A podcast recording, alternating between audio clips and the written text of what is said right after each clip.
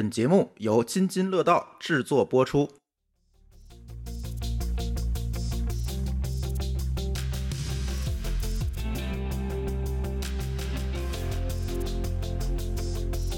各位听友，大家好啊！这是一期科技乱炖。这期节目的嘉宾有一点不一样啊，我们有一些新朋友，当然也不算新朋友了哈。所以今天跟我们一起录音的有小白，大家好，我又回来了。有某高老师，哎，还有我们新朋友。呃，新朋友已经上过一次节目了。那今天我们把苗老师啊，不行，已经教诲过我了，说不能叫苗老师。这期其实想跟大家聊一聊最近出的热点的话题吧。我们总聊方法论。总聊程序员的人生，可能外包团队的公司在做一些开发流程的时候呢，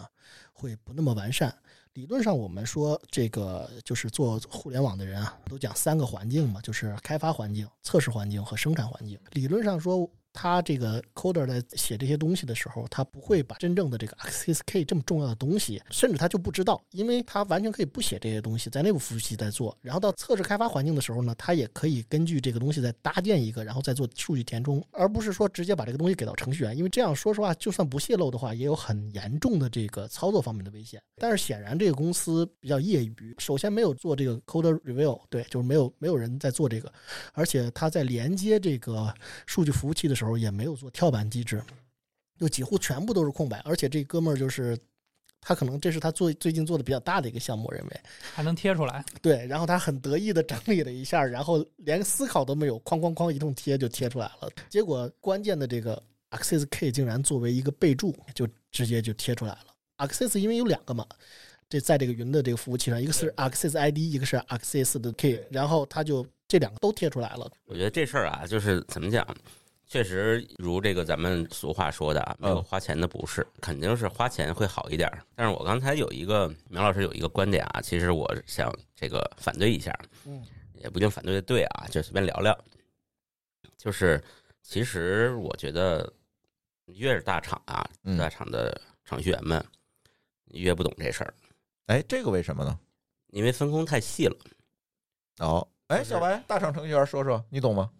呃，我还真懂，因为我不只是大厂居然懂，因为你在大厂程序员之前，你不是大厂程序员。对，就是大厂确实会有非常明确的这种安全的规范，就是你按照规范来就行。然后安全的人会帮你把所有能做好事儿都做好了，然后这个时候你只需要去写代码。然后包括很多他可能都已经做在基础设施里了，真正程序员可能他真不一定有这个意识，说我是不是应该把一些东西放在环境变量里，我是不是在不同的环境里应该去区分用不同的 K，他真可能真没这个意识。就是他已经给你配好了，你就写去就完了，开发环境给你搭好了。他们真的是这种，我们说这个螺丝钉嘛，就是你只要拧你这块就完事儿了。但是安全这个事儿呢，它不一定会在每一个螺丝钉上，它能够去做到这么细致。他们虽然不停的在做教育，但是实际情况可能就非常差。昨天咱们聊到云原生这件事儿，在云原生的一个环境里，比如说它的这个 DevOps 环境，它的发布环境都已经具备了。嗯。程序员写代码的时候，其实根本不用关心那些事儿。嗯，啊，OK，这个程序员哪天出去创业了，接了一个政府的项目，你觉得他会懂吗？政府可能说：“哦，我没有云原生，我就是几台服务器。”他说：“没问题，我给你搞。”嗯，你觉得这些事儿他能搞定吗？他可能按照自己的理解去去搭了，但是可能千疮百孔，因为他以前的工作就并没有覆盖到这块的东西。以前是在大厂里边是有人替他负重前行，嗯，他写代码写的岁月静好。这句话我要作为金句留下来。对这种场景真的其实挺多的，因为我其实之前操作过，就是我有一次写一个项目，然后我把内网的这个 mirror 的这个就是 npm，它大家都知道 npm 在国内访问非常的差，然后我们一般要配个 mirror。有一次我是把 npm 的这个内网的这个域名给传 GitHub 上了，几分钟安全团队就来找我了，他说这个库是不是你的？我说是的。他说。你怎么没有内网域名？哎呀，我我一测试的，顺手上传错了。他说这那谁删了吧？然后我就顺手就给删了。就这个，其实大厂他们会做非常详尽的监控，来确保你不会出现这样问题。对，但相应的代价就是，你我当时真没注意到。所以刚才苗老师说的有一点我同意，就是如果这个项目是腾讯接的、阿里接的，嗯，肯定没问题。但是如果是腾讯或阿里的程序员出来创业做的。这事儿就有可能更惨，所以这次事件出来之后呢，我也听到一些声音，然后呢，也是很多程序员在讨论哈，觉得这个安全问题可能是运维的锅，跟我程序员没关系，我也写代码的，对吧？跟我程序员没有什么关系，哪怕我把这个 SSK 流出去了，那也是运维的环境没有打好啊，对吧？跟我的关系并不大。好多这样的论调。对啊、就是程序员就开始说说，凭什么没有人替我负重前行？凭什么你们不能让我自己岁月静好？这就一个道理吗？对吧？他就其实就想说这件事。他其实没有意识到这个事儿其实是从编码开始，应该就是安全的第一道防线。我觉得这个分不同的情况啊，嗯你比如说这个真把这个呃密码、ID 什么的上传到 CSDN 了，这事儿很难讲说是说从编码环节能解决，还是运维环节来解决。但是如果你笼统的来看整个信息安全这件事儿，那一定是从写代码，甚至在前期的架构设计的时候就得考虑，不能说啊信息安全或者是网络安全这事儿，那永远是安全团队或者是运维团队的事儿，那就有点儿不讲理了。是，刚才我们没有详细的介绍，只说苗宇老师是个大牛。要介绍一下苗宇老师的背景，苗宇老师是我们计算机安全等级保护标准的起草人之一，所以特别想让苗老师聊一聊，就是编码安全和这个信息安全之间的关系。上期咱就预告了，苗老师绝对不是一个做电动牙刷的啊，现在主要还是做牙刷，大家记得下单。就是在我看来，这其实关键的问题还是涉及到一个钱的问题。啊就是大厂之所以能够做的这么缜密，就是因为它在资源足够对嗯资源足够，所有的环节它都能够投入相应的人力去来做这件事儿。而且呢，就是说大厂也有足够的时间，让这些很贵的程序员去接受，比如说 OWASP 这的这些编码的这些安全的这些培训。嗯，我们就说，假如说一些小的创业公司，它可能就二十个人，对吧？程序员在这里面可能就五六个，甚至对啊，更多的是销售人员。他程序员之间，他也做这种培训的机会也很少，所以说，我觉得很多这种事情的安全出现问题的根本，其实都归结到一个钱的问题上，还是嗯嗯，尤其是现在的这种小团队，更愿意用这种快速迭代，然后这种敏捷的这种方式，有的时候更容易出现这种类似的问题。嗯，你日常工作中遇到过什么例子吗？我嗯我日常工作中我是 PM，在这个做，虽然我在做安全圈的时候是这，但是我是 PM，所以说我在这个实际接触的这个是比较少的。我就举一个例子，这也是很有意思的一个例子，就是讲这个当年微软怎么打败这个 IBM 的，因为当时微软和 IBM 共同开发一个系统嘛，OS Two，对，嗯然后那个。太太古老了，这对，这是比较古老的。就是说，其其实有的时候我是这么考量这个问题的。当时这个故事是这样的，是微软的一个高管讲的，他就说这个 OS Two 呢，之所以最后被微软的这个 Windows 打败了，就是因为 IBM 有一套非常完整的，像美国宇航局 NASA 的这样这样的一样一套这个工作流程，完全是瀑布式的，分析员啊，然后数据员，然后他们每个都是独立工作的，这就导致了这个他在用瀑布流这种开发的时候呢，出现了很多很多的这个问题啊，嗯一个环节出现问题，所有东西都要从头来。而当时盖茨就是把所有的这些成员都打包成一个团队啊，嗯。在做 Windows 的时候，就主主要是以程序员为主，然后程序员自己写了自己测，所以 Windows 的开发时间就大大的缩短了啊。嗯，蓝屏也变多了。呃，对，蓝屏也变多了。但是微软，我觉得这个安全里面，其实微软还是做的是非常非常不错的。就是嗯微软后来这个在针对这，比如说 bug 啊或者一些高危级的漏洞的时候，他们就呃开发了很多的工具，就每犯一次错误，他们就会持续的更新这个工工具里的配置，然后呢找出类型相同的这个漏洞啊。嗯嗯，但是像小公司这种明显就是资源不够就干不了。对，完全就是他首先他你让他自己开发一个针对自己系统的检测工具就不太可能。说回这个数据泄露，刚才我们录音之前啊，可能孟格老师还没来啊，我们几个都惊呆了。苗老师给我们了一个东西，反正一个非常触手可及的东西，然后打开之后输入你的手机号，然后我们几个人就目瞪狗呆，就是什么信息都能查出来，是吧？就是基本就是跟个查询系统一样，就是这个级别的。然后我们我们几个人坐这儿就。那话怎么讲？面面相觑是吧？哎，我我们就相觑了一下。说出来呢是一个系统性问题，可能大家都知道，当年应该是韩国吧，嗯考这个实名制，嗯后来泄露的比较严重，最后又取消了。我有一个朋友也提过这个观点，就是说他认为这个手机实名或者是什么实名制，其实是一个根儿，就是因为这个数据泄露其实一直是没有堵死，但是实名会导致泄露的这个信息变关键了。原来呢，泄露的信息就没那么严重，就是说没跟你的个人信息这么绑定，但是一旦实名以后，大家全都打通了。但是这个观点有很多人不同意啊，一家之言而已。对于老师同意吗？呃，这个我同意，因为在互联网上，我们这个上网比较早的，对吧？在这个高中辉老师那个年代，我们最得意的互联网名言就是“没人知道你是一条狗”，对吧？对。但是实名制之后，大家都知道你这个后面的这个狗不仅是一条狗，还是一条哈士奇，就知道完全就知道你的狗模人样了，对吧？就说 你装成一条狗已经没有用了。对，以前大家不执行实实名制的时候，可能你说我是条狗，大家可能也就认为你是一条狗，对吧？顶多查出来你是哈士奇。嗯。但是现在实名制之后呢，就是说。你别管是伪装成藏獒还是哈士奇，大家都能最后看到你最后的那个真面目。而且现在，尤其是手机出现之后，我们所有的应用啊，就是不光是在在咱们国家啊，就是在各个地方都是这样。你的各种应用都用手机来解决，你会发现有能力强的服务商，有这个能力弱的这些开发商，很多这个小的这个程序，它往往在安全方面都做的不好，就导致了各种维度的这个不同的泄露啊，甚至这个。呃，我们刚才用的那个工具，嗯，能够查到你历史所有的密码的这个哈希，嗯，我我说实话，如果说真的有一人很想分析，比如说分析朱峰老师的话，他可以把你所有的这个 MD 五的这个对吧，全部都破解了，嗯，然后找到你这个。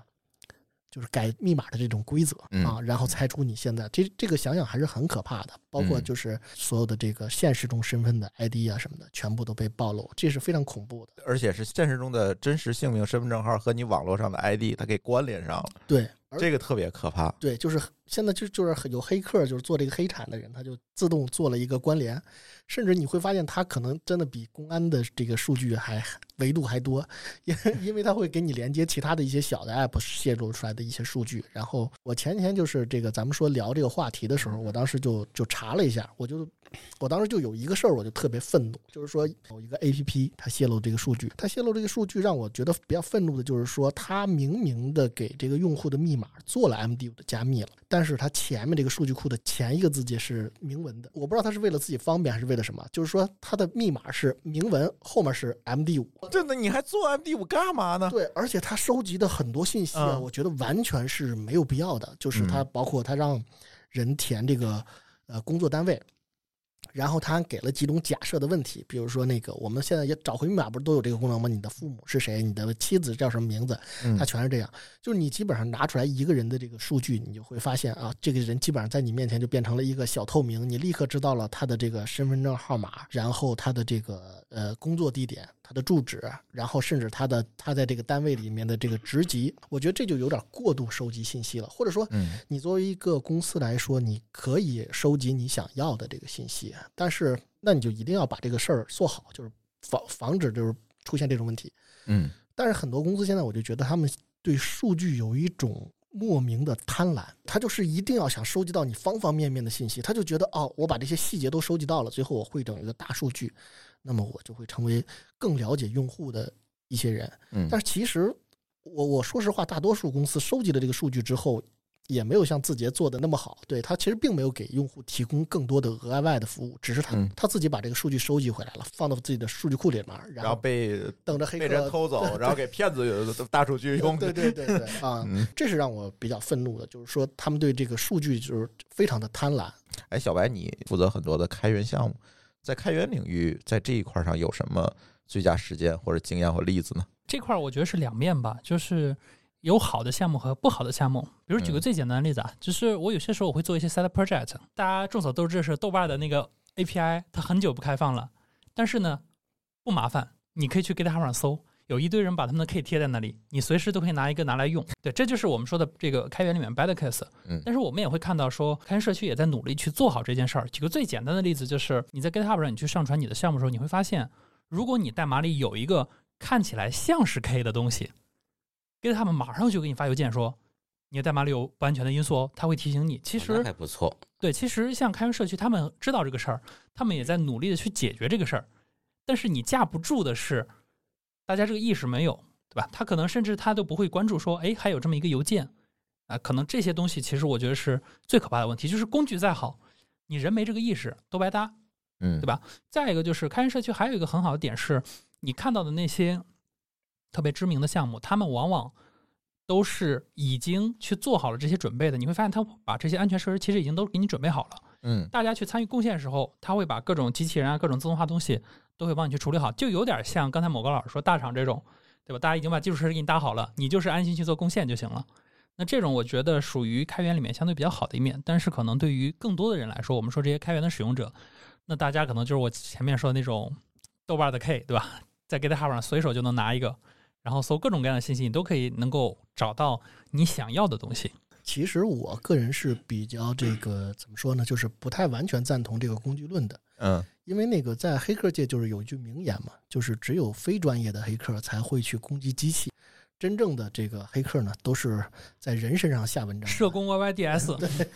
对，就是他们很多的都是从人身上下下下这个文章的，就是比如说他会详细的通过一个数据，然后不断的分析来窃取，甚至有的，呃，其实我还挺怕有一些大厂的这个掌握这个关键的一些人进行反水的。咱们历史上不是没有出现过类似的这个案件，这个更可怕，就是说他本身他就他就掌握着这个所有人的隐私，然后嗯他顺顺手就顺走了给你，然后公布出来，或者是去或者给你售卖。尤嗯其是在币价和这个经济情况危机的时候，程序员们如果说有一些自己的思念，这个是非常恐怖的。所以说，就回到刚才那个话题，就是一个是过度收集信息，一个是人的思念。所以说，我就说这个作为很多公司啊，就是尤其是这个开发属性比较强的公司，一定要告诉自己这个程序员，就是包括自己也是，对，真的就是不要太自私，对，但是随着经济形势不好，我今天还看一篇文章，现在这个随着经济形势不是那么好，这样一个整个的大的社会氛围之下，其实各种各样的捞偏门的这种情况也变多了。别管是在实体里面捞偏门，还是在这虚拟空间里捞偏门，觉得可能真的反而给了大家一个提醒，是不是要小心小心自己的数据？对我想起来一个事儿，某高老师是吧？你看刚才我们说了这个开源领域、安全领域怎么看这件事情？其实我觉得你们都是一个比较典型的业内的从业者，每天去接触安全事件也好，啊，接触这个代码也好，就每天在里面。但是像某个老师曾经接触的行业，很多都是传统行业，对吧？他虽然有 IT 的基础设施，有 IT 的团队，但是他没有看上去没有这么强。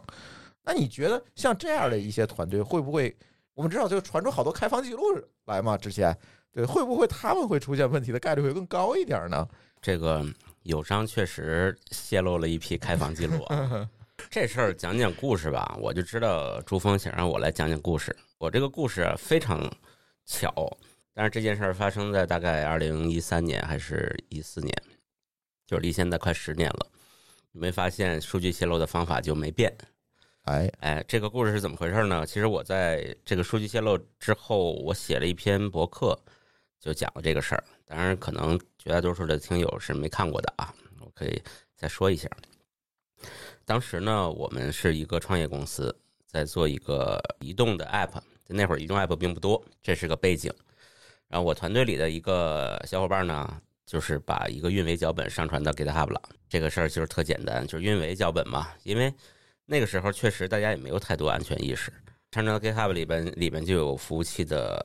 IP 地址，啊这更狠，用户名密码。嗯它运维脚本嘛，它就是想，而且是那种很简单基础的运维脚本。比如说我在一台机器上运行，我就可以在四台机器上批量部署一个东西，就这样的一个脚本。所以它里边呢是有一些呃用户名密码的。结果上传到 GitHub 我们也不知道。后来有一天呢，就是发现乌云上被挂了一个帖子，就是我们被内网漫游了。乌云呢，其实可能现在的小伙伴、年轻人可能不太知道了，因为好几年了。乌云过去是一个，它就是一个论坛一样的网站。当这个比较，我们讲比较好的黑客，或者是他们当时管自己叫白帽子，发现了某个网站的这个漏洞以后，他会把这个漏洞贴到乌云这个网站上。乌云呢也提供一些给企业让他认领漏洞的这么一个功能。嗯，反正总归有点像是一个民间组织，这个民间组织会把你的问题挂出去，然后企业呢就会比较重视，因为感觉上面子嘛。当然，乌云后来出事情了啊，这个事儿。我会认为它是我们整个中国的网络安全的一个非常大的分水岭。嗯这个后边一会儿我们再说。先说我们那故事啊，就是后来我发现，哎呀，我们被人这个进来了啊，还放了一些 Web Shell，就是说放了一个脚本，这个脚本就可以相当于打了一个洞，以后你改了密码，人也能进来。呃，然后我就辗转又找了一些朋友，后来找到这个人了。这个人其实不是坏人，他就是我们讲的是乌云这个网站呢，它有一个核心小圈子，嗯这小圈里的有一堆号称为白帽子的人，找到他了，他在广州，然后我还去见他一下，聊了聊，说哎不错啊，你技术不错，你吹捧一番，对，有没有偷我数据啊？他说没有没有，我们就是留个痕迹，嗯然后警示你们一下。我说真的没有偷我数据吗？他说真的没有，真的没有。呃然后我还招揽了他一下，就是你要不要加入我们公司啊？因为我们嗯当时也是一个细分领域国内第一的公司嘛。但是他表示说还是想做独立的这种白帽子，嗯，觉得更有比较。自由一点，对，啊，那个时候我跟他聊天，我才发现国内的顶级的白帽子，大多数也不能说大多数吧，反正大量的都是事业单位哦，是吗啊，？就是非常闲闲啊啊，就和刘慈欣一样，我也要说，这不刘慈欣吗？对他们很闲，然后嗯闲的是有人写书。有人写明朝那些事儿，有人写《三体》，啊，可能就有的人去挖漏洞，嗯这这个反正事业单位出人才啊。但后来呢，这个事儿就呃告一段落了，我们回来也休了。你会发现，这个当然后来我们后来我又经历过一些公司啊，就基本上把这种在 GitHub 上扫描你自己公司的一些关键字，并且发去去找有没有密码，这件事儿是个标配哦，啊，因为真的是非常多。嗯就是基本上你一扫，隔三差五的肯定有，就加上报警，这样的话你你公司有人上传，你就可以快速的发现，把它找着。你说你赶紧给我删了嗯啊！但是层出不穷，直到这次，刚才我们讲，它可能不是 GitHub 了，但是这个事儿都是一样的。嗯，所以说我感觉这个就是这叫什么呢？也不是有一句话吗？人类从历史上学到的唯一一件事儿就是不会学到任何事儿。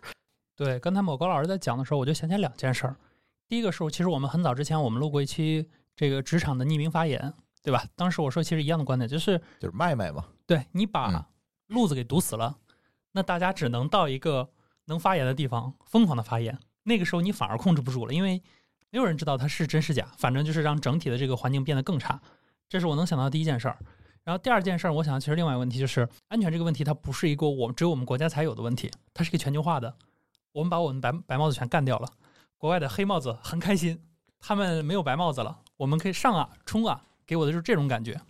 因为我不知道这个高老师说的这个呃乌云是联系的谁。如果说他有渠道的，我想他可能会联系相关的政府的工作人员，他可能完全没有写过代码。对他来说，他的任务目标或者他的 KPI 就是把这个政府的网站搭好就可以了。那这里面，比如说他做了所有的这个，也找了外包团队开发完了，那这里面是不是有策略的漏洞？他是不关心这些的。那如果有一个人找过来说啊，我发现你一个漏洞，对他来说，他可能又要掏一笔钱来来做这件事儿。我举一个例子，就是我举一个非安全的，就是非咱们这个计算机安全的例子，就是在一九九九年的时候，日本的著名的航空公司全日空嗯发生过一次劫机事件，就是有一个叫西泽裕司的这么一个日本年轻人，他是非常喜欢，这是个航空迷，然后非常喜欢这个飞机，而且他在家里开这个模拟的软件，然后开的非常非常好。然后呢，他在这个羽田机场当这个搬运工的时候啊，他就发现羽田机场有个漏洞，就是说他可以通过一个内部的员工通道进去之后呢，不接受任何安检，然后携带一些危险的东西上这个飞机。然后这哥们儿呢就写了一个非常详细的一个报告，指出了漏洞和解决方式，然后寄给了这个日本的航空的机构和羽田机场。羽田机场当时开了一个会之后呢，大概的就说可能需要一年得花一亿这个日元来堵这个漏洞。其实哇，对，其实也不算太高，但是呢，后来领导就说那好，那就这么着吧，然后就没有不了了之了。然后这个这位仁兄呢，后来就打电话不断的追这个事儿啊，因为他嗯。不不仅希望就是羽田机场注重这个事儿，而且他希望他能够羽田机场因为这个事儿呢，或者是对他有所认可，对对他有嗯。认可，然后给他一个工作，结果那边就拒绝了他，说而且最近也没有什么工作的这个东西能够给到你。然后呢，他就最后就决定要劫机，然后证明给大家看，这个漏洞确实存在。对，而且要证明自己开飞机开得多棒。然后呢，他当时就是通过这个员工通道就绕过去了，而且呢，这个成功的劫持了这个全日空的这个六十一号航班。呃，然后当时幸亏是那个飞机上啊有两组航班成员，有一组在这个在转场，他成功的劫持了这个飞机之后呢，另一波人机舱里是乘客的那那波飞行员呢，实际上果断的出击，然后冲进了这个驾驶舱。那时候驾驶舱的门不像现在这么厚，嗯，然后就把他给摁倒了。然后抓住他，然后幸亏那个飞行员也比较勇猛，然后这个稳住了飞机。因为这个西泽裕司呢，他要做个什么事儿呢？他想让这个飞机呢从这个东京湾的这个彩虹大桥底下飞过去。火，对，而且他在模拟器里用练了无数次了，就是他每次都能成功飞过去。过于自信。对，嗯他就想表演一把，秀一把。但是其实当时他劫持的这个机型呢，不是他特别熟悉的一个机型。对他没想到这个当天飞的好像是个七四七啊，和他平时可能开的这个这个呃七二七什么之类的，就是或者是空客之类的完全不一样啊。这里面其实我就觉得这个呃呃，包括九幺幺其实也是这个类似的，就是说它是完全都是策略的失败。就是九幺幺之前是为什么会出现能拿拿刀这个劫持事件，就是因为当时说虽然说不允许这个刀上飞机，但是是不允许三寸以上的，嗯所以这个他们恐怖分子们拿的都是三寸以下的这样的一个以三三英寸以下的一个刀去劫持。三英寸也不短了。对我举一个最简单的例子，如果说我们开一个超市，我们这个超市的营业额每年是一千万人民币，然后我们这个盈利是这个一百万，但是呢，其中呢，就是这一百万的这个利润呢，有百分之十五，就是十五万人民币会被小偷偷走，就是超市会发生盗窃嘛。啊，那么可能在就是像高老师啊，或者是像这个很多注重这个安全的这个我们这些做安全的人的眼中呢，你会看到说，对他来说是我要帮公司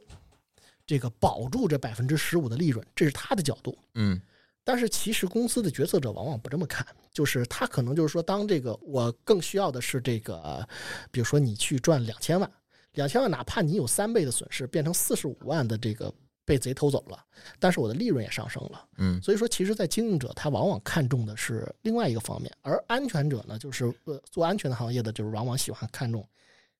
这十五万里我省了多少？对我一定要绝对安全，甚至嗯其实这也是为什么我觉得很多公司可能不太喜欢乌云的类似的人，因为我们发现就是无论是传统的安保公司，就是卖监控摄像头的，还是这个我们做互联网安全的，有时候会习惯性的夸大危险嗯啊，但是。对于一个呃，也是我自己创业之后的感受。对于一个公司决策者来说，可能我也知道这些问题存在，但是呢，这个我可能就是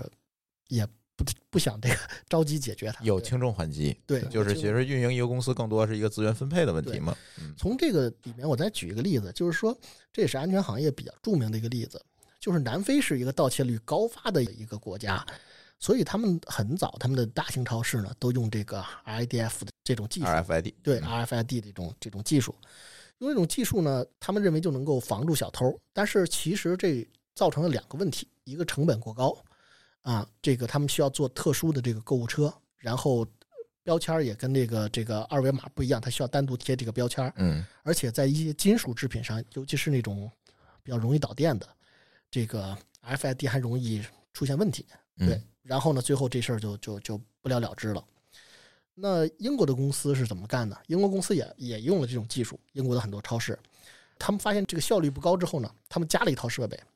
加了一套人脸识别，把他们这个抓到的小偷的脸都输到这个设备里面去，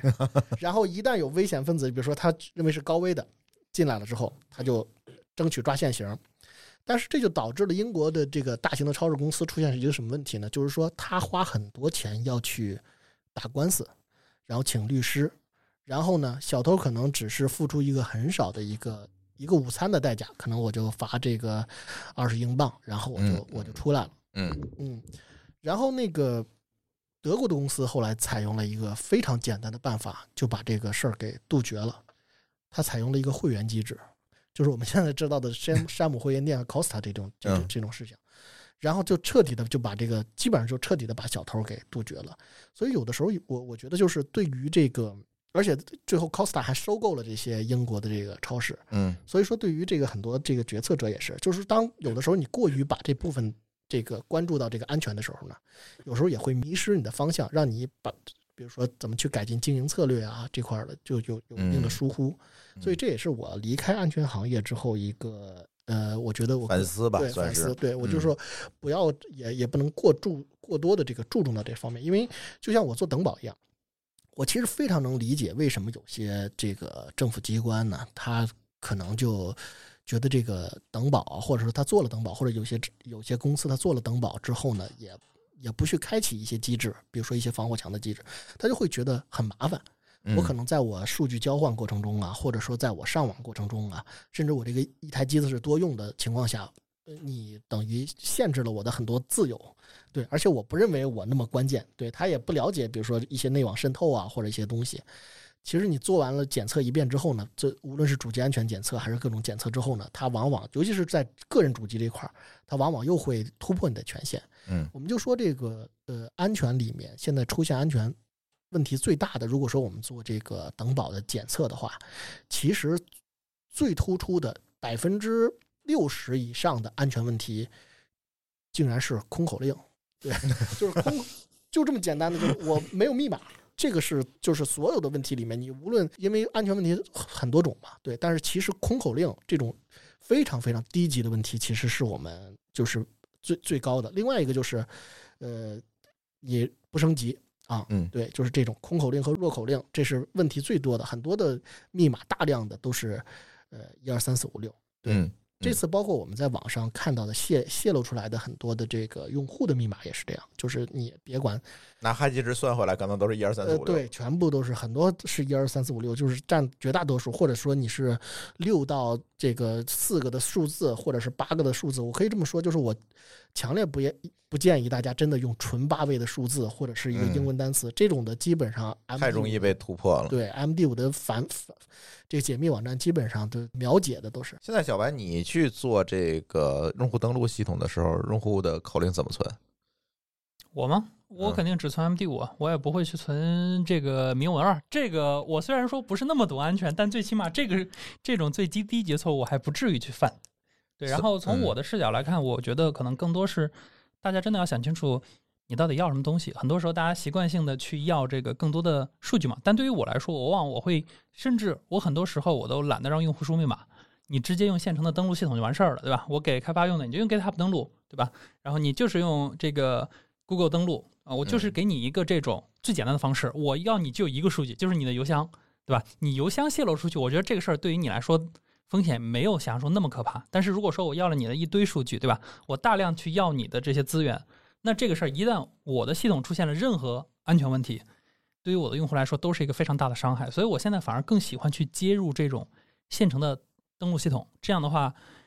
所有的安全问题其实是由他们来去保障的，最核心的。我只需要保障我自己的数据就好了，然后这些最核心的和用户非常强相关的数据交给那些更专业的人士，我觉得会对我更安全一点。大厂程序员嗯啊，而且我认为这几年为什么就是刚才那个朱朱红老师说这个程序员要背这个锅呢？我觉得跟这个我们的整个的开发环境也有关系。就是现在 Docker 非常这个普及了嘛，对，就是你实际上配置好一个，然后这种容器的东西开发起来，就是减少了这种维护方面的安全的漏洞啊。那么所以说，这个漏洞出现的更多的可能就是在程序员这边。对，这这也是为什么嗯现在的很多的问题，程序员也要背锅的一个原因。当然，这个我觉得还有一个就是人的惰性。对，所以其实我也这个被搞过，但是我那次特别逗，我我申请了一个虚拟机，忘了要干嘛，然后我自己装了一个 MongoDB，啊，其实我也没有用嗯，但是没过几天啊，我我再去看，哎，里边多了一条数据，那意思就是说你的数据库已经被清空了，啊，你要想要数据，你给我打交比特币比特币？我说我这也没有数据，呀。对，就 这次的也是好像是类似的，也是说黑客管相关的机构要钱，啊，相关的机构没钱。没有十个比特币的预算，对，然后说我要有钱，还至于把系统做成这样吗？对，就悲剧就这么产生的，对，嗯，对，就是这个有一个点，其实可以跟大家聊聊，就是其实绝大多数的入侵事件，其实都是小白黑客干的，不是咱们对面这个小白啊。脚本小子，脚本小子，啊，脚本小子也可以了。就是说呢，有一些人可能就是在百度上搜的一些方法，嗯。搜的一些工具，拿下来就批量扫，嗯。然后扫弱密码或者是空密码，扫这些 MongoDB 啊之类的这些开放的端口，但是呢，可能没有老版本，没有修复一些漏洞的，嗯，扫扫到了就是就扫到了，扫不到呢，他明天再来看看嗯啊。其实绝大多数是这样子的，就是为什么我们现在其实不光这个我们国家会有尝试用这种合规的方式、法律的方式来嗯处理这个安全问题啊，全世界所有国家都是这样的，嗯就是因为合规这种方法，它是可以挡住已知风险的、嗯已知威胁的。就是比如说合规里边一定会有一条说你的密码要多少天改，或者是你要长度超过多少，要复杂度要达到什么程度，它其实就是防止别人用简单的方式来撞你这密码。但但是有时候这这特别反人性，对吧？呃，对，反人性那可能是另外一个问题了啊。就是密码容易忘了。对，嗯所以但是呢，这个也确实没问题，因为你把合规的事儿都做到了。其实刚才咱们说的，不管是上传了一个密码，还是设了一个空密码，其实这些东西都是安全合规可以解决的，嗯对吧？那这个，但是安全合规就唯一解决不了的问题就是没发生过的安全。威胁，嗯比如说零 day 漏洞。嗯这个零 day 漏洞的意思就是说，这有一个漏洞，但是没人知道，至少厂商不知道，没有发表过跟这个漏洞相关的补丁。嗯但是这个漏洞可能咱们几个哥们儿弟兄私下都已经互相传了。嗯这个这叫零 day 漏洞，零 day 漏洞其实特别贵，很值钱，就是因为没有补丁，嗯，就是无补无补丁漏洞，大家甚至就对方也不知道。就是没人知道，嗯它就是一个无补丁漏洞。然后这个零 day 漏洞产生的威胁，其实合规就解决不了了，对吧？然后还有什么呢？就是所谓的 APT 啊，APT 这个东西就更神乎其神，就是有针对性的啊，持续的去威胁某一个具体的目标。嗯这个我在文章里讲了一个，举了一个例子啊，比如说，当然这咱们不用讲文章例子，我有一个真实的例子可以给大家讲讲，就是，呃，去可能是去年我印象中，就是咱们国内某四字做区块链的大厂嗯丢了好几百个比特币，啊，这个这个可能大家都知道是哪个厂啊，我们就不在这点名了。那好，当然他不知道复盘了好久啊，也不知道这怎么丢的，就很奇怪。最后指向了一种可能，就是说，呃，这叫丢 U 盘的方式啊。丢 U 盘的方式怎么呢？比如说我去你们公司面试，面试完了以后呢，我假装扔地下一个 U 盘，可能保洁或者谁打扫会议室的时候发现了，就顺便给谁了。比如说你拿到了，那你说，哎，这谁的 U 盘呀？我插上看看是什么东西吧。一插，咚，中毒了，嗯打了一个洞。嗯然后呢，当然人家这家公司啊，其实很严密的，它的内网大概分成了四层。它第一个洞打进去以后呢，就在第一层里扫，扫到一个第二层的漏洞，打进去以后把第一层删了嗯啊，第一层的痕迹全删了，在第二层里又继续扫，最后直达最后一层把比特币转走。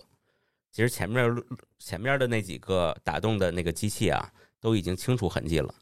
所以好就是没有找到为什么进去的。让我想起来美国第一黑客凯文·米特尼克，他就 是变成这个大公司的清洁员。对他去清扫捡，垃圾桶，就是一是捡垃圾桶，另外他去打扫服务器的机房。往上插 U 盘，对这个，那阵儿还没 U 盘了，对胡说了。大学的时候我就发现，就是工行就有特别的漏漏洞。当然现在我我我觉得可能没有了。一个就是说，当时我一个姐姐让我去帮她去这个修电脑，就是竟然他们营业网点没有这个专门的电脑维护人员，坏了需要我帮她去处理一下。我就发现他们有根内网的网线就掉在营业厅的外面。对，就是真的就是 RJ 四五的线就掉掉在那啊，这是一个。另外一个就是后来我发现，当时他们的提款机啊，嗯你通过几个操作是可以把它的就是 Win 两千的界面调出来的。当时他们的这个后台的系统是个 Win 两千，而且不打补丁，就是个裸奔的 Win 两千。然后就是对我，其实我觉得当时如果真的细研究研究，你是可以可以取出钱来的。对让让让让让他吐钱的，对啊，嗯，嗯，这这还是比较恐怖的，对，挺恐怖的。其实那个取款机这个漏洞，呃，国内国外其实都有被复现过，包括一些黑帽那个白帽大会上都复现过。但其实那个超箱就是一个 I/O 设备，对，你直接发命令就直接蹦出来了。所以你知道取款机的安全是怎么保证的吗？就摄像头保摄像头，嗯，这就是刚才说的用法规法规的方式来解决。对，那我就希望疫情早点结束，就是大家都不要戴口罩。另外一个就是说，我觉得这个我我嗯，我觉得零 day 啊，包括 APT 这些高级的攻击啊，对普通用户还是远了点儿。因为那个对，朱红说做这期节目啊，我就我真的这，因为我离这个安全啊已经有些年了，我太也没谦虚了，太谦虚了。没没看这个圈儿。然后我这几天看了一下，我发现现在其实啊，对于政府的服务器，如果说嗯，呃就像我们几年前就是说呃，像这个高老师说的这个扫描这种方式，其实这这个应该是在两千年的时候都特别流行。比如说当时用这个，我还记得非常早的这个那些小红客们，就是不嗯不懂技术的小红客们，用速雪呀，用这类的工具，然后狂扫，然后或者扫一些当时那个。特别流行的几个木马嘛，一个是冰河，冰河当时嗯那个黄兴在里面留了一个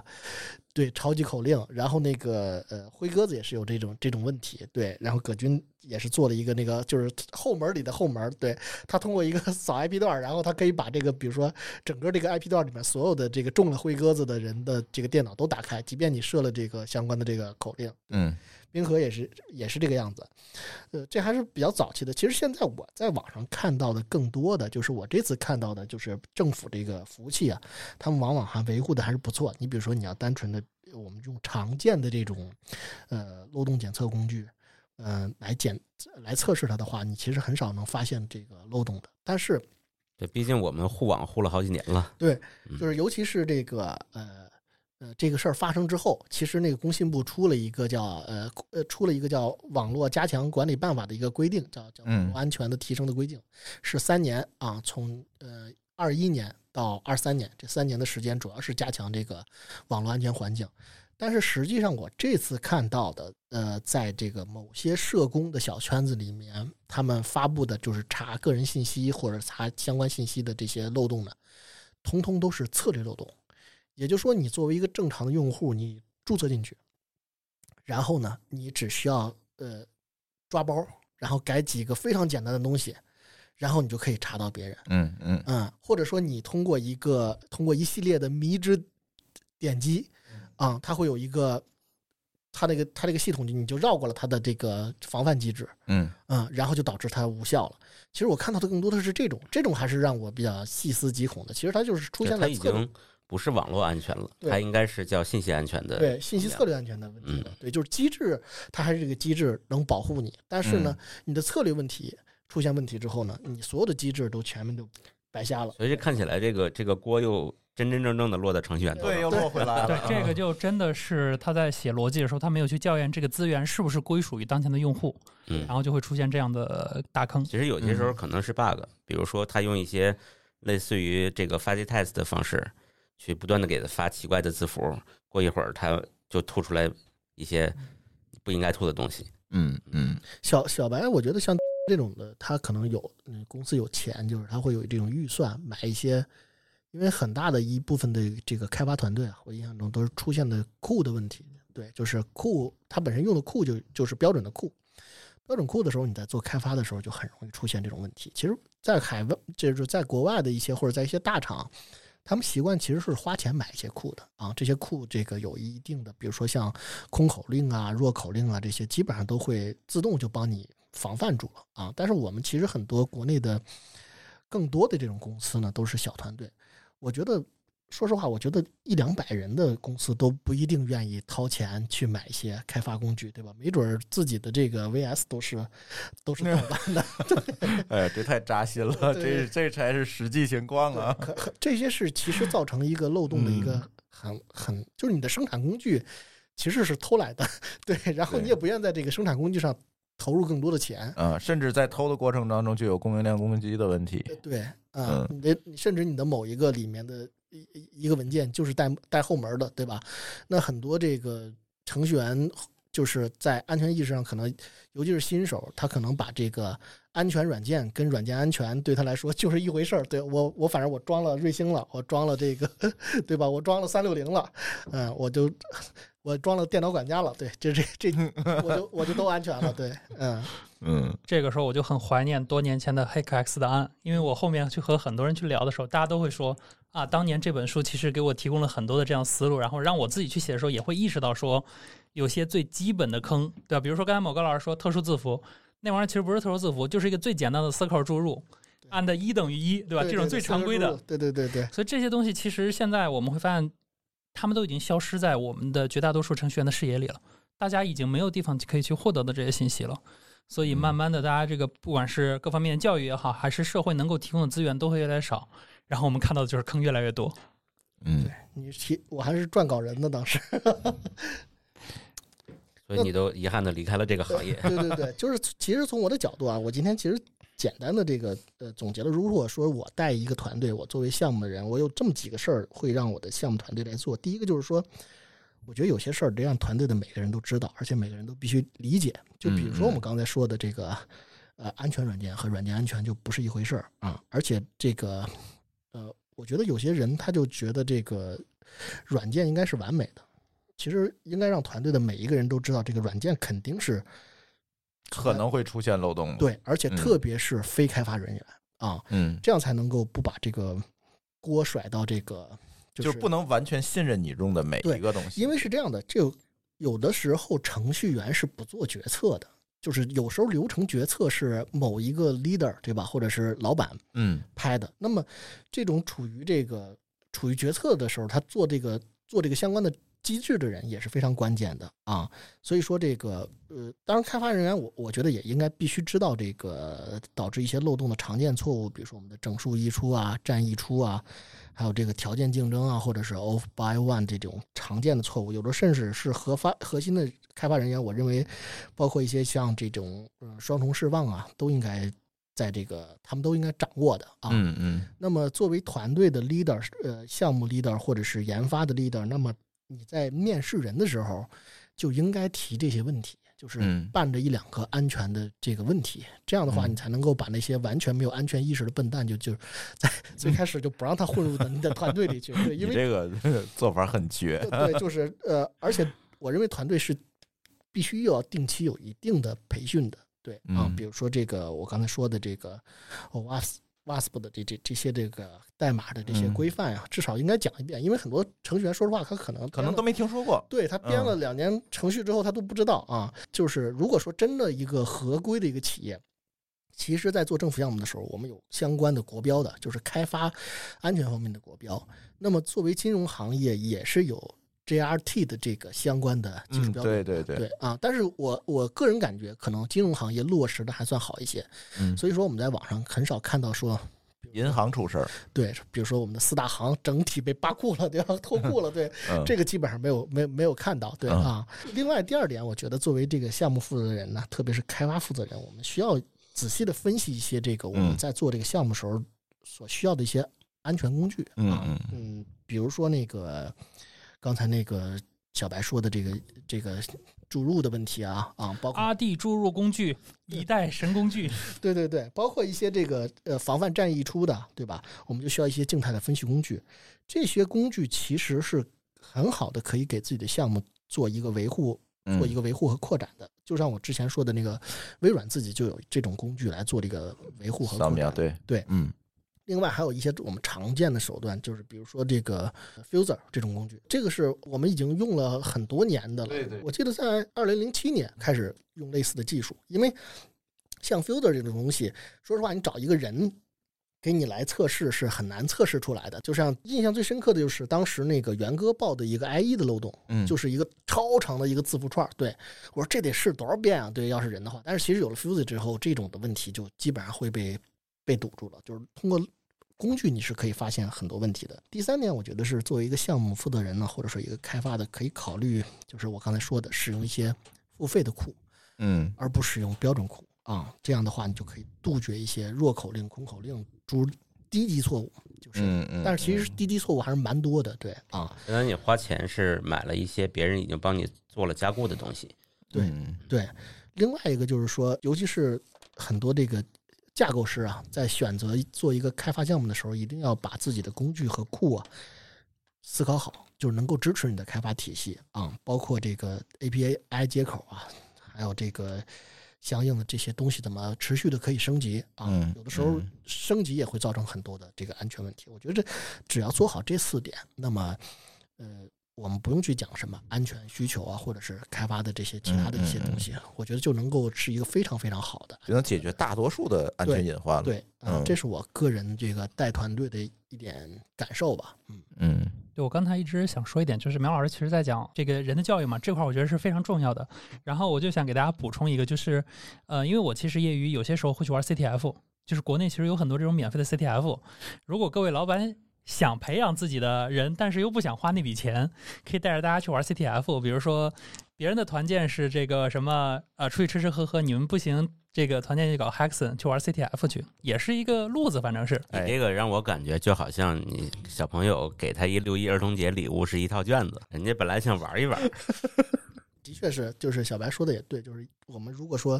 能够引入一些，比如说威胁建模啊和这个需求工程的这些这些的一个团队里面，假如说有这种威胁建模的工程师，你就会发现，他是和非常平庸的这种的这个开发团队是完全不一样的。其实刚才我不是提了一句那个社工嘛，嗯我自己其实对于社工有一个 use case，就是大家一般社工就是可能都往安全方面想，我的社工一般不往安全用。我有一个毛病呢，就是我如果要去面试别人，因为我这个级别也不可能面试很多人嘛，我都是一个掰一个的去面试，所以我很喜欢拿到候选人的简历以后，开始对对他进行社工，然后我会拿到一大堆信息，对这个人的形象有一个非常基础的一个建模，然后这你怎个时候么给他社工？给他打电话吗？哦不不不用，王先生，您的社保，您的社保卡好像出了一点问题啊哦，。那个就有点过了，就是 因为简历里其实有很多这些相对比较敏感信息，比如说啊、最常见的对吧，手机号对吧，还有你的 GitHub 这些信息，其实你做一些非常简单的查询，你其实可以获得一个非常丰富的一个人像，比如说他都用什么工具对吧，他有哪些在哪些地方去登录，这些东西其实是可以很容易去拿到的。太恐怖了，小白，你这是内心的恶之源，你知道嗯，吗？没有没有，就是 就是这个真跟我正好相反。我嗯会我会通常避免做这个事儿，嗯呃从我内心里，我觉得这个是侵犯他隐私的事儿。就是即使我我是属于那种慎独的人啊，嗯现在推一下牛哎，因为就是我会我会比较喜欢什么，就是，呃，我的原则是我希望能够拿到更多信息去判断这个人是不是一个所以说靠谱的人。你你听我说，为什么我说这个事儿是恶之源啊？就是因为那个朱峰老师刚给我这个说这个选题的时候啊，我不知道是编码人生，对我我以为要从这个哲学的角度来探讨这个问题。对我以前读过一本书啊，叫《这个隐私不保的年代》啊，这本书现在可以在网上找到，它出的比较早的，也算是在零几年的时候的一本书。那时候当时韩国出了一个。事件，然后这个女孩好像最后就自杀了，就是她当时牵着狗在地铁上，然后那狗呢就在地铁上拉了一包屎，然后呢那个有人就让他把这个屎清理了，但是这个姑娘当时也不知道这个什么神经比较倔还是什么，她就不清理，然后有人就把这个东西拍成了视频放到网上了，最后她就也不知道为什么，最后在这个被网暴了。对，网暴了，然后海外也也也是这样，然后她就完全就是生存不下去了，大家都管她叫这个起了个外号叫“狗屎女”啊。然后关键是她所有的这个各种各样的信息被放上来了，呃呃不说，还有她各种的同学啊，就是匿名的同学和他的身边的朋友的对他的这个评论，这时候你会发现，他就因为他的一件事情就形成了一个刻板印象。嗯而且尤其是他进入了互联网之后啊，他有的时候他这些信息就删不，他也没有办法删掉。对，但是你说是不是每个人就是我们我们都会有有有时候会因为脑袋抽了或者是什么犯一点点错误，对吧？尤其是。假如说尤发生在今天，这更可怕，因为到处都是摄像头，对吧？我比如说我我前几天看了一个在网上一个一个视频，就是一个女孩她穿着一个百褶裙，她在上这个火车的上铺，旁边这个大叔呢，就坐在门外，就这么看了一下。其实我认为这完全他不是故意的，比如说想偷窥这个女孩。我个人更愿意从这个嗯善良的角度说，一一个女孩在那哐哐哐爬梯子，这本来就也挺罕见的，对她可能就是无意中瞟了一眼，嗯，但是他这个视频被放抛到网上之后，就被放大了。对这事儿就被放大了，就是好像他是一个抱着什么目的不好的目的去偷窥这个女孩一样。呃，所以说我就觉得，就是如果说你查这个人的这个相关的信息，比如说你看到了他的评论，会不会真的就是比比如说有一些恶意的评论？比如说我们这次下了这个录音间之后，小白和我，我们两个是唯一长得像现在不能交朋友的人，对吧？这或者说，或者说我我说了一个一个什么我杜撰的一个事儿，或者说我把我自己的个人主观的东西给嗯一些恶意放大了，嗯这就可能导致一个对导致一个刻板印象，可能也是会有偏差。对这个，因为在网上对这个人的评价也好，等等这方面也好，有可能也不是一个完全的一个状态。我我觉得人嗯都，因为我们都是人嘛，这嗯肯定都有恶的这个这个这个地方，就像罗老师说的，对吧？还有嗯什么比人更坏的这种动物呢？对，嗯对，苗老师说这个，我其实特别同意。为什么我也不同意小白这个做法呢？我在假设说我我如果面试一个我的未来的下属，然后我去看他的信息，这时候发现他这个去年这个婚外恋出轨过，这事儿跟我有什么关系，对吧？但是他一定会给我留下一个不好的印象。嗯但是实际上这件事儿和他的工作能力并没有任何关系，这属于他的隐私。但是我看见了，可能就会影响你的就会影响我对他的判断。嗯那那我就会选择我不去查他。嗯我因为我查的时候，我不可能说哦，所有关技术评价相关的恰好映入我的眼帘，所有个人私德方面的东西我看不见，这是不会的，它一定混着，对吧？对，所以我就会选择说，OK，那我宁可我只相信面试的结论，我不要去背地里调查他们。嗯所以说这也就是我为什么我们又回到刚才的这个话题，我就希望现在我们的隐私这个还是收集的少一些，因为这次在社文库上报报报的呀，我觉得影响很大的还有一批就是微微博被爆过一次，嗯，就是你的手机号是和微博绑定的，但是有的时候。你知道人宣泄的时候，他是用一个小号微博来骂人的，啊对嗯、对，就是他，就我真的就看到了我一个朋友的另一面，对这个很颠覆我，就是、哎你说这微博这事儿，我必须说一个事儿，因为你知道我是微博的重度用户。嗯微博过去啊，曾经有一次升级了一个策略，但时间非常短，很多人都不知道。就是你当你评论一条微博的时候，它自动帮你转发，嗯，它把你的评论发到你自己的时间线上，嗯然后那一阵儿啊，所所有人都炸了，因为很多人哦，的正面是岁月静好，嗯评论底下骂人，嗯但是他把这件事干了以后呢，就是说，哎，我所有关注这个岁月静好的人，发现他在别人底下全都特别脏。后来呢，微博把这策略又回滚了。但是这个，人性啊但是这个解决不了问题。我举例来说啊，嗯我们现在很多明星有有娱乐公司，上面都会在天眼查查查手机号。如果说你知道这个手机号绑定了哪个哪个微博，对吧？这可能不是那个明星本人的微博，而是专门用来捧这个明星、骂别的明星的嗯这这极有是可能发生的。我又给大家提供了一个 作恶的思路啊，这个可以掐去不播的。这个，对，就是这这是很这是非常非常恐怖的。而且，呃，我其实最近还我最近四字明星，他爸爸的公司被人扒了，嗯，就是说他买水军，就水军，他们都知道水军是某个公司买的，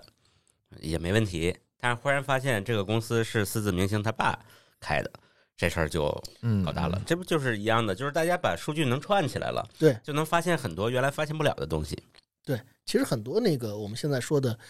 网红品牌啊，卖的特别好，然后你骂任何的，底下一堆的都都在攻击你，其实也是用技术手段实现的。另外，我现在其实对这个现在就是说，呃，我们在这个社区啊、微博发评论的时候会显示 IP 这事儿也是很有抵触的。嗯。因为前不久我这个需要做一个一个一个一个工作上的事情，然后我就拨了这个公司内部的 VPN，嗯。这个很不幸，我这个发微博的时候就忘了关掉它了，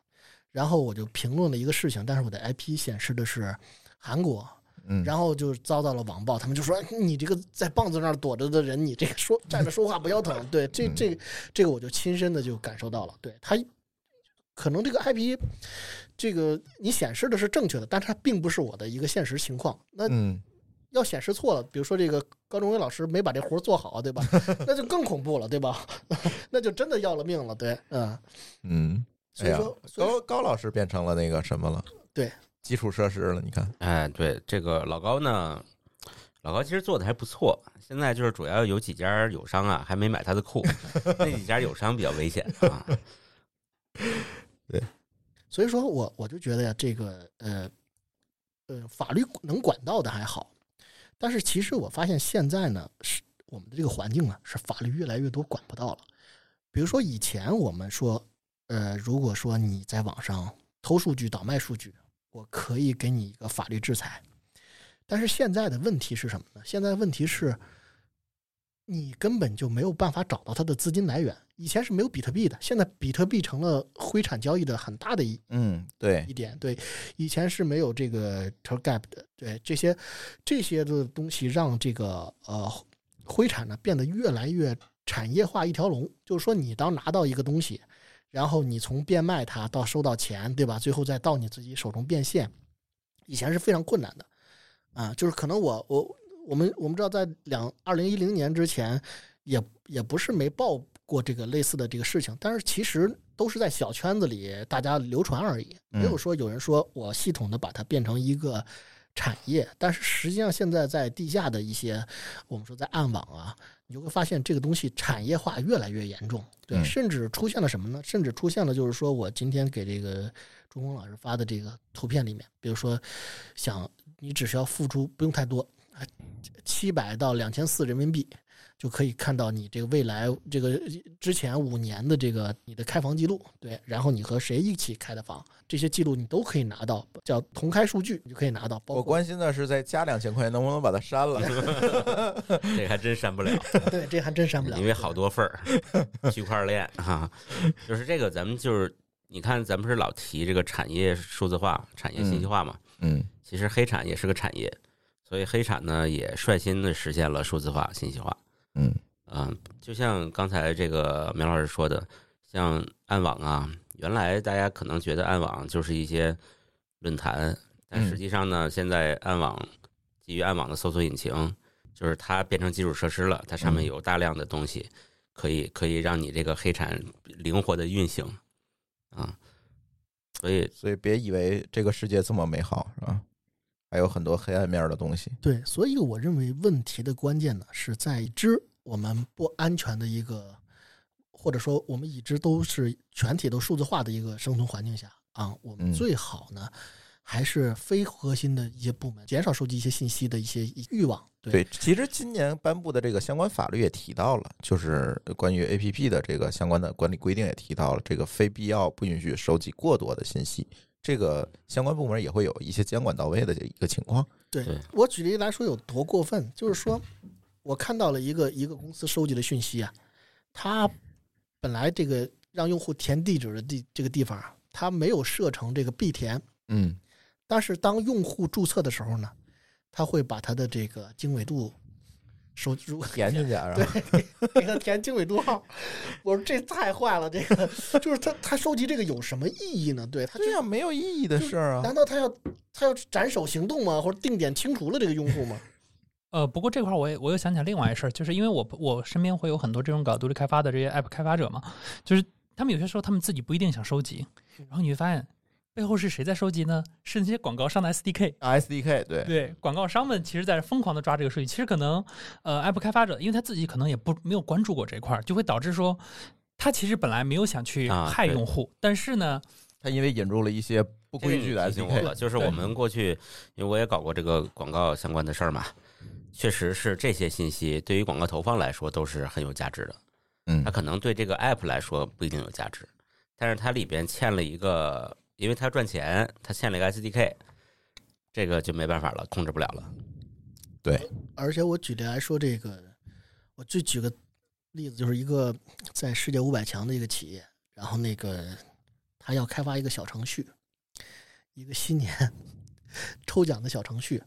然后他也给了一个大奖，很有诱惑。当时大概有四十多万人就注册了，填的非常详细，各种信息。但是他请开发这个小程序的这个人呢，就是完全是一个自由开发者。然后就是在一个一个小圈子聊天的过程中，他就把这个包就给丢群里了。对，然后这这他就说这个大家这个看看有什么用，可以共享一下。对太可怕了。这个事儿啊，其实就有点像朱峰之前在提纲里也提到一个问题，就是现在好多人删库跑路。嗯其实我看到这四个字儿呢，我有一种感觉啊，是什么呢？就是我不知道你们还有没有记忆，就是你们在第一次学完驾照上路的时候嗯啊的感觉。因为我自己记忆犹新，是什么呢？因为我过去骑自行车骑得很惯，然后骑自行车就各种钻，嗯也没有什么这个规矩可言。但是我第一次开车上路的时候，我就有那本能，就是我也想各种钻，嗯但是很快就抑制住了。直到现在呢，你发现开车就很规矩，你在县里开，前面有人你也不会绕他，你就在后边等。这个是什么呢？就是他没有接触过这些东西的时候，他这是个习惯性的动作，就像你把数据丢群里，或者说我不爽了我就把库删了我走，这事儿是在这个小生产时代的一个习惯，他还没有这个工业化的那种训练。嗯，这个现在听上去就是你们说了那么多，我现在反而不担心山库跑路的，我担心脱库跑路的。对我我所以说我在想，就是说，我觉得未来啊，谁最应该对这个数据安全负责负责？嗯我认为是保险公司。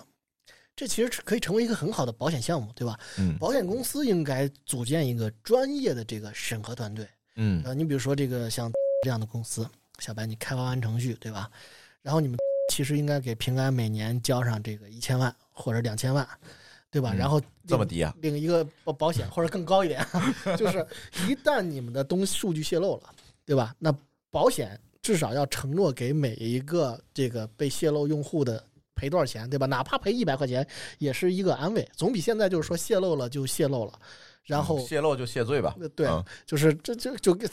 也也也就这样了也。就这样了。这个信息安全保险的这个事儿，我倒是可以多聊聊啊。我确实了解一些事情，嗯就是其实它信息安全保险在国外呢还算比较多，嗯呃，它算是财险的一部分，呃，财险的一类。咱们国内现在有吗？国内也开始有了哦，但是它有一个最大的问题，就是所有的不管国外国内设计信息安全险的保险公司全都赔的要死，谁都不赚钱。这就证明这个事儿有多恐怖了。对。这程序员得背不少锅，这个对，然后信息安全险有几个困难的点啊，嗯。第一个就是说，它的保险的这个标的物是不标准的，它不像咱们车险，嗯。车险本身车有标准，嗯。你有上上市或者上路的标准，你只要符合这个标准，我保险公司就可以承保。那信息安全险通常保的是一个信息系统，这信息系统五花八门，所以它第一步关于核保这件事儿，就是我要不要签就很复杂，嗯，我可能要评估你这个系统。但是对我可能让你觉得是不是就是比如说就保数据不泄露这件事儿？那至于什么系统应该有，你听我说完啊，嗯其实是有的。先先是最笼统的是保系统，或者说不叫保系统吧，嗯就是说他在签合同之前，他要你签一个承诺，你有没有做到一二三四五？OK？有没有安全团队？你有没有这个合规？你有没有过等保？你有没有二七零零幺？你有没有防火墙？你勾，你勾完了以后就算承诺了，你就可以这个这个买保险了买，保险了。嗯但是所有人都是乱勾，嗯他其实也不会认真核，所有人都是我全勾。嗯，然后出了事再拒保是吗？因为你不勾，嗯比嗯如说你少两项，你保费这层就上去了。啊我一定要全勾，